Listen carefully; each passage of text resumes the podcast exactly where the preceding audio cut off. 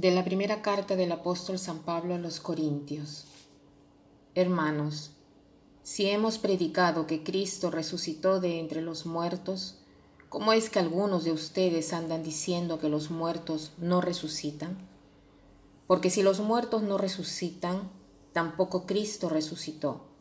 Y si Cristo no resucitó, nuestra predicación es vana y la fe de ustedes es vana. Seríamos además falsos testigos de Dios, puesto que hemos afirmado falsamente que Dios resucitó a Cristo. Porque si fuera cierto que los muertos no resucitan, Dios no habría resucitado a Cristo. Porque si los muertos no resucitan, tampoco Cristo resucitó. Y si Cristo no resucitó, es vana la fe de ustedes, y por lo tanto aún viven ustedes en pecado, y los que mueren en Cristo perecieron. Si nuestra esperanza en Cristo se redujera tan solo a las cosas de esta vida, seríamos los más infelices de todos los hombres.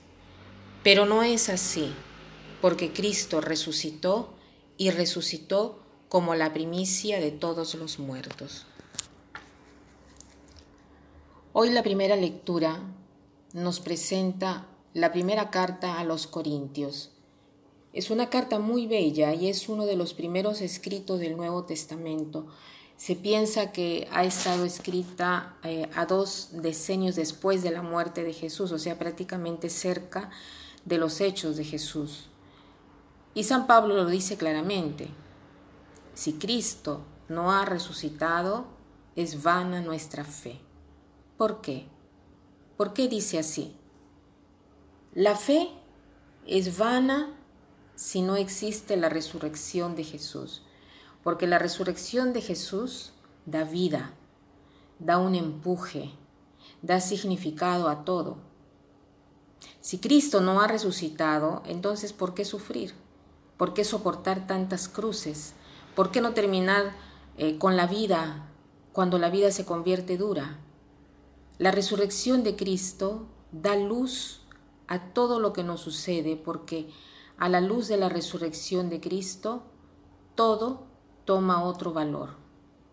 Por ejemplo, si yo tengo un fracaso, una desilusión amorosa, una traición, una enfermedad, una desocupación, un luto, cualquier golpe yo reciba en la vida si yo creo en la resurrección, creo que todo tiene un sentido, que todas estas desgracias, entre comillas, sirven como una invitación para salir de mí y encontrar un sentido a todo lo que me está sucediendo y también para encontrar el modo de vivir en plenitud esta realidad como un instrumento para renacer.